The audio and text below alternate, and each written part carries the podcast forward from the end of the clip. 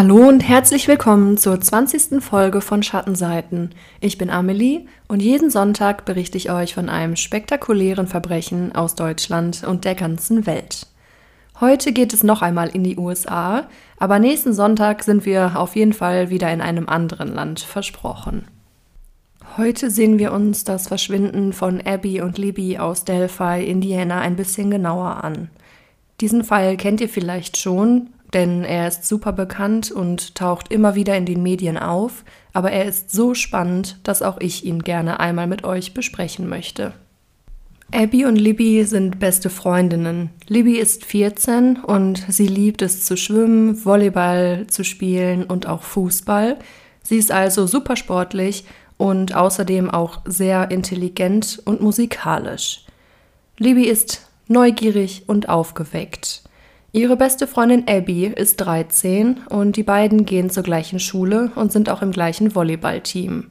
Abby ist immer zunächst ein bisschen ruhiger als Libby, aber wenn sie erst einmal warm geworden ist, dann ist sie genauso offen und outgoing wie ihre beste Freundin. Die beiden Mädchen sind große True Crime Fans und gemeinsam schauen sie sich regelmäßig Dokumentationen und Berichte über Verbrechen aus aller Welt an. Die beiden leben in Delphi, Indiana. Das ist eine kleine Stadt mit knapp 3000 Einwohnern und außerdem ist sie auch sehr, sehr ländlich gelegen.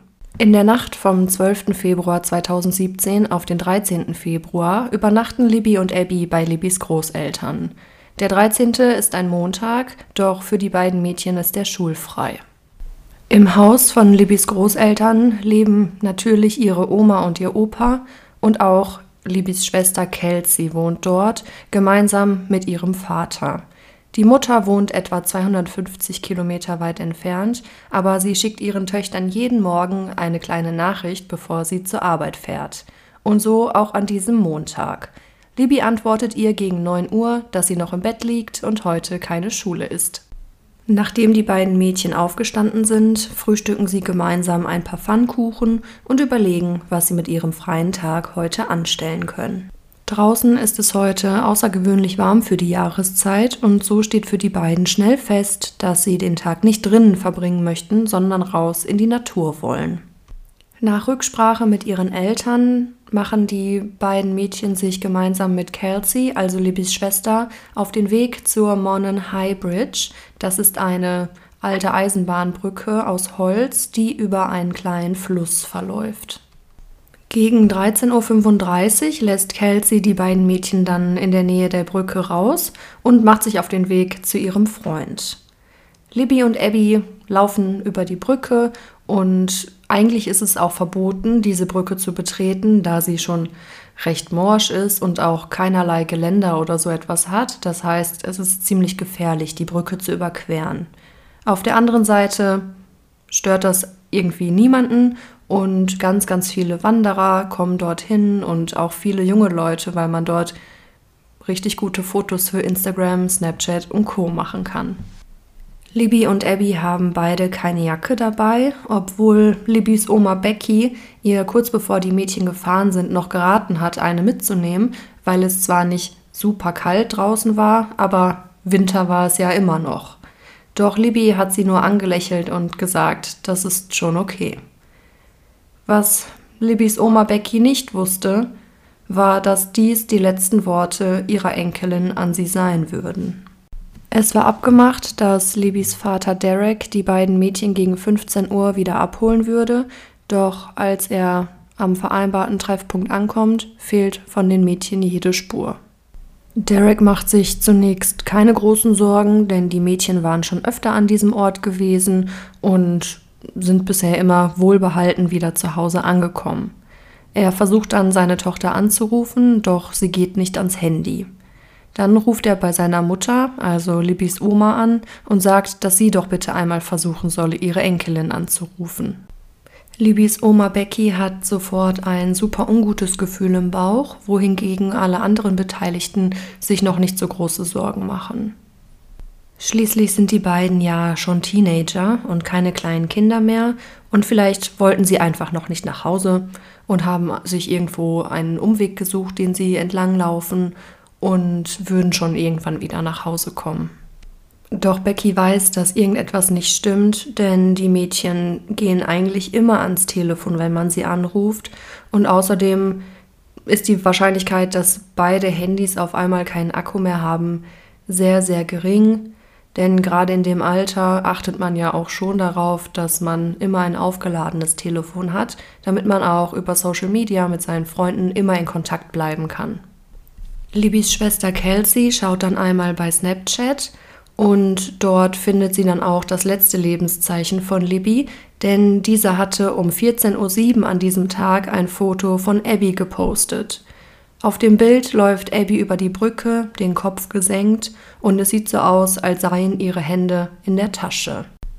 Gegen 17.30 Uhr dann ruft Libbys Opa die Polizei an und tatsächlich wird das Verschwinden der beiden auch sehr schnell sehr ernst genommen.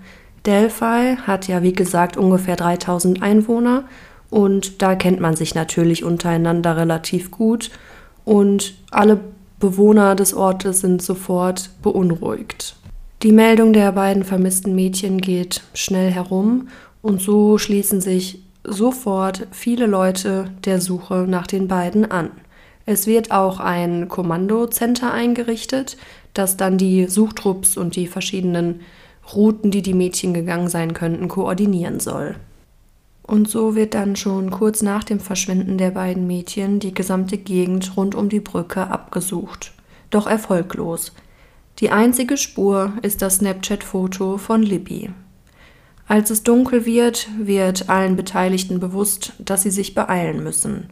Denn es wird immer kälter und Libby und Abby hatten ja keine Jacken dabei, sondern nur Pullis an. Außerdem hatte Libby schreckliche Angst im Dunkeln und freiwillig wäre sie nie über Nacht draußen geblieben. Doch die Suche bleibt weiterhin erfolglos und geht erst am nächsten Morgen weiter. Die Stimmung wird immer angespannter und immer mehr Leute beteiligen sich an der Suche nach den beiden.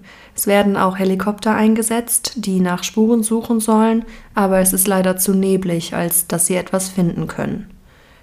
Mittlerweile sind es bereits über 300 Freiwillige, die nach den beiden Mädchen suchen. Aus einem benachbarten County wird eine mobile Station vorbeigebracht, die in der Nähe der Brücke aufgestellt wird, um von da aus dann die Helfer und auch die Suchtrupps zu organisieren. Alle tun wirklich alles, was sie können, um Libby und Abby zu finden. Und sie finden sie auch. Jedoch sind beide Mädchen tot. Wie genau sie starben und wie genau ihre Leichen aufgefunden wurden, wissen wir nicht. Diese Information hält die Polizei absichtlich zurück, da es sich um eine laufende Ermittlung handelt und außerdem nur der Täter diese genauen Informationen wissen kann. Doch einige der Leute, die dabei waren, als die beiden Körper gefunden wurden, berichten, dass es ein fürchterlicher Anblick war, den sie niemals vergessen werden. Das Einzige, was die Polizei der Öffentlichkeit preisgibt, ist, dass es auf jeden Fall kein Unfall war, bei dem die beiden Mädchen starben, sondern definitiv Mord. Die Familien von Abby und Libby sind natürlich schockiert und am Boden zerstört, als die Polizei dann mit den Ermittlungen beginnt. Libbys Handy kann gefunden werden und darauf finden die Ermittler auch einige interessante Dateien. Es gibt zum Beispiel ein Video auf dem Handy, das einen Mann zeigt, der vielleicht etwas genaueres wissen könnte, was an diesem Tag geschah oder gar der Täter sein könnte, weil dieses Video kurz vor dem Verschwinden der beiden aufgenommen wurde. Dann gibt es noch ein anderes Video, auf dem Abby und Libby miteinander sprechen und sagen, dass ihnen ein gruseliger Mann folgt. Aber ob sie damit den gleichen Mann wie von dem Video meinen, ist Bisher nur reine Spekulation, aber natürlich durchaus möglich. Die Ermittler finden auch noch eine Tonaufnahme auf dem Handy, auf der ein Mann sagt Down the Hill, also den Hügel hinunter. Haben die Mädchen etwa geistesgegenwärtig den Mann aufgenommen, der sie später umbringen sollte? Angeblich finden die Ermittler noch viel mehr Informationen auf dem Handy, aber diese werden auch von den Ermittlern zurückgehalten, da sie vielleicht Täterwissen enthalten können und der Öffentlichkeit einfach nicht zugänglich gemacht werden sollen aus ermittlungstaktischen Gründen. Kurz darauf meldet sich auch eine Frau bei der Polizei, die angibt, dass sie etwa zum gleichen Zeitpunkt wie Libby und Abby an der Brücke war und sie kann tatsächlich mit Hilfe der Polizei ein Phantombild erstellen. Und auf diesem Phantombild sieht man einen Mann mittleren Alters mit einer Mütze und einem Bart. Und dieses Phantombild wird dann natürlich überall in den Medien gezeigt und auch auf Flyern ausgeteilt und die Bevölkerung um Mithilfe gebeten. Die Polizei hält sich ja grundsätzlich mit Aussagen über die Leichen der Mädchen und auch dem Tatort sehr zurück. Doch ein Polizist hat einmal gesagt, dass der Mörder bisher noch nicht aktenkundig gewesen sei. Also können wir davon ausgehen, dass sie auf jeden Fall DNA-Spuren am Tatort sichergestellt haben, die jedoch zu keiner Person in der Datei passen. Dass die Polizei so viele Informationen zurückhält, hat natürlich ermittlungstaktische Gründe und dadurch soll auch vermieden werden, dass sich Leute melden und sich als der Täter präsentieren, obwohl sie es gar nicht sind. Solche Leute gibt es ja immer wieder und davor möchte die Polizei alle Beteiligten schützen. Doch Libys Opa findet das alles ganz fürchterlich. Er hat eher das Gefühl, dass die Polizei nicht korrekt ermittelt und er ist wirklich so süß und macht sich nun selbst an die Ermittlung. Gemeinsam mit Freunden und Nachbarn macht er sich auf den Weg in die Gegend, wo die beiden Mädchen gefunden wurden und durchsucht nochmal alles. Und das ganze Gebiet um diese Brücke herum wird von den Suchenden abgegrast und alles eingesammelt, was nicht zu diesem Boden oder zu der Umgebung passt. Und all diese Dinge werden dann an die Ermittler weitergegeben, doch nichts davon führte zu einem Ergebnis. Libys Opa ist so verzweifelt, dass er sogar den See, der sich dort in der Nähe befindet, alleine durchsuchen will, doch die Ermittler halten ihn davon ab und sagen ihm, dieser See wurde schon durchsucht und dass wenn er das ganz alleine macht, ohne die passende Ausrüstung, er sowieso nichts finden würde. Doch an diesen Aktionen sieht man einfach, wie verzweifelt Libys Opa einfach ist. Zum Phantombild gehen auch viele Hinweise und Tipps ein, doch keiner dieser Hinweise führt die Ermittler zum Täter. Im September 2017 kommt es dann zu einer Verhaftung, denn ein Mann war mit einer Axt auf einem Wanderweg aufgefallen, weil er mit der Axt Wanderer bedroht hatte. Doch er wird kurze Zeit später wieder freigelassen. Die Leute behaupten, dass er dem Mann auf dem Phantombild wirklich super ähnlich sieht, doch die Polizei wird ja DNA-Proben von ihm entnommen haben und mit den Spuren am Tatort verglichen haben. Und wenn sie ihn freilassen, dann wird er nicht der Täter gewesen sein. Zu diesem Mordfall gibt es super viele Theorien. Und auch im Januar 2019 wurde ein weiterer Verdächtiger festgenommen, nämlich James Aldridge. Er wurde verhaftet, nachdem er sich mit einem 13-jährigen Mädchen zum Sex treffen wollte. Auch ihm wird wieder zugesagt, dass er dem Phantombild super ähnlich aussieht, doch die Ermittler haben keinerlei Hinweise darauf, dass er der Täter sein könnte. Und auch zu dem Bild, das Libby kurz vor ihrem Tod bei Snapchat hochgeladen hat, gibt es super viele Theorien. Das lade ich euch natürlich auch bei Instagram wie immer hoch, dann könnt ihr mir mal eure Meinung dazu sagen. Denn angeblich sieht man auf dem Bild den Mann, der die beiden umgebracht haben kann. Aber ich muss sagen, auch bei näherer Betrachtung ist es wirklich super schwierig, irgendetwas darauf zu erkennen im Hintergrund. Einige sagen, der Täter versteckt sich hinter einem Baum und sie würden seine Silhouette dort erkennen. Doch macht euch bitte selber ein Bild und sagt mir, was ihr auf dem Foto seht. Es könnte natürlich sein, dass Libby und Abby schon ein ungutes Gefühl im Bauch hatten und daher das Foto aufnahmen, um ja, den Täter einfach auf einem Bild festzuhalten. Denn vorher entstand ja auch das Video, in dem sie darüber sprechen, dass ihnen ein gruseliger Mann folgt. Und vielleicht, weil sie ja auch so viele True Crime-Dokumentationen und so weiter geschaut haben, dachten sie, das wäre eine super clevere Idee und haben darum das Foto gemacht und natürlich nicht so auffällig aussehen lassen, indem Libby Abby fotografiert hat im Vordergrund, aber trotzdem der Mann im Hintergrund schemenhaft zu erkennen ist. Und die Ermittler geben irgendwann auch ein Standbild aus einem Videopreis, auf dem ein Mann zu sehen ist, der dem Phantombild extrem ähnelt. Dieses Video kommt auch von Libbys Handy. Also könnte man vielleicht davon ausgehen, dass Libby und Abby wirklich alles gemacht haben, um Beweise zu sichern in dieser schrecklichen Situation. Also da muss man echt den Hut vorziehen. Wenn es so war, dann sind die beiden wirklich super, super clevere Mädchen gewesen. Zwischendurch gab es auch noch einen weiteren Verdächtigen, denn angeblich wurden die Körper von Libby und Abby auf seinem Grundstück gefunden. Er behauptet zwar, er war unterwegs, um Fische zu kaufen, aber die Leute sagen, dass auch er dem Phantombild sehr ähnlich sieht. Also anscheinend sehen viele Leute in Delphi dem Phantombild super ähnlich. Und ihr Argument ist nicht nur, dass er dem Phantombild ähnlich sieht, sondern auch, weil er schon häufiger wegen Trunkenheit am Steuer aufgefallen ist. Und für sie ist das ein Hinweis, dass er bereit ist, das Gesetz zu brechen. Wobei ich dem jetzt nicht so zustimmen kann, denn natürlich ist Trunkenheit am Steuer ein Verbrechen und muss bestraft werden. Aber zwischen betrunken Autofahren und zwei junge Mädchen brutal ermorden liegen dann ja doch Welten und sind eindeutig zwei verschiedene Paar Schuhe. Im April 2019 in einer Pressemitteilung der Polizei wird mitgeteilt, dass sie mittlerweile neue Spuren verfolgen.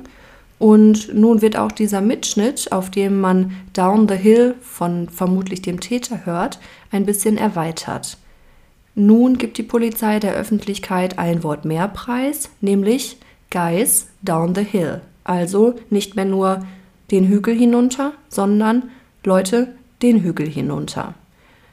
Warum die Polizei das jetzt erst gemacht hat, ist fraglich und ist auch die Frage, ob ein Wort mehr jetzt auf einmal eine riesige neue Spur zum Täter ist, aber sie werden schon ihre Gründe gehabt haben, warum sie das erst jetzt veröffentlichen. Zwei Jahre nach den Morden veröffentlicht die Polizei dann auch noch ein völlig neues Phantombild und ich lade es euch auch bei Instagram hoch, denn es ist wirklich erstaunlich, wie unterschiedlich sich nun das alte und das neue Phantombild sehen. Auf dem neuen Phantombild trägt der Täter keine Mütze und hat auch keinen Bart. Es ist auch völlig unklar, woher dieses neue Phantombild auf einmal kommt oder wer den Hinweis dazu gegeben hat.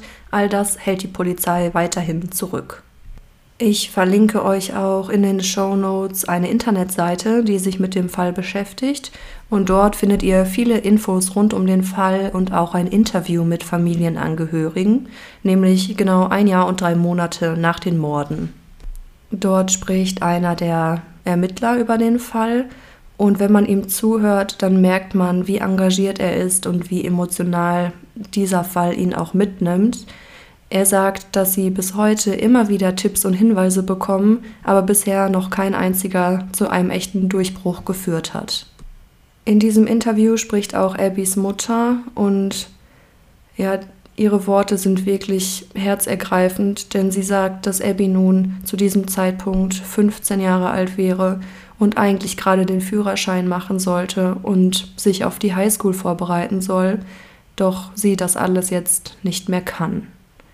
Auch die Großeltern von Libby sprechen und sagen, dass der Schmerz jeden Tag anwesend ist. Nun weckt der Opa, so sagt er es, nicht mehr zwei Mädchen morgens, sondern nur noch eins.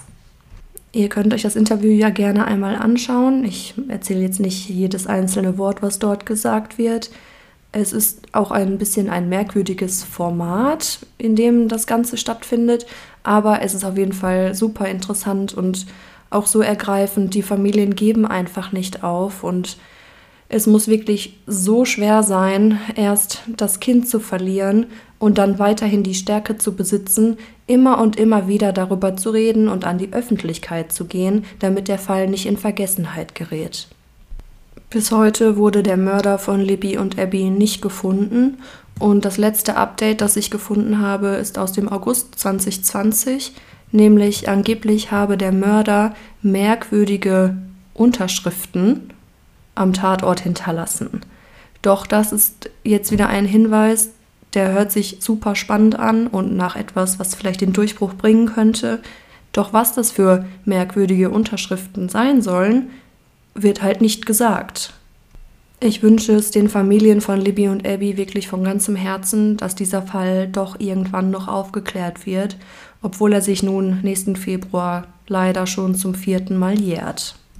Wie immer bin ich gespannt auf eure Meinungen, Ideen und Theorien zu dem Fall.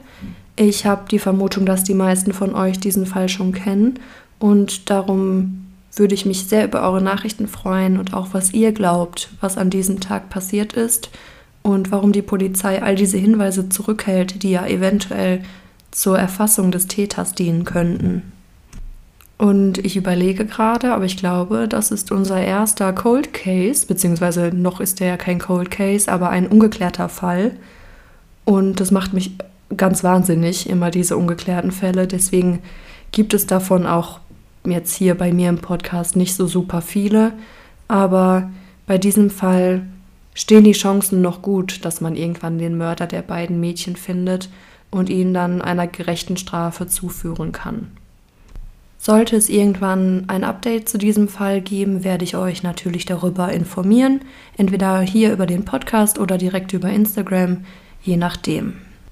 Ja, das war dann unser Fall für heute, der letzte Fall in 2020 und wir hören uns hoffentlich dann im neuen Jahr wieder. Bis dahin wünsche ich euch eine entspannte Zeit und einen guten Rutsch ins neue Jahr und bleibt gesund und wie immer, passt gut auf euch auf.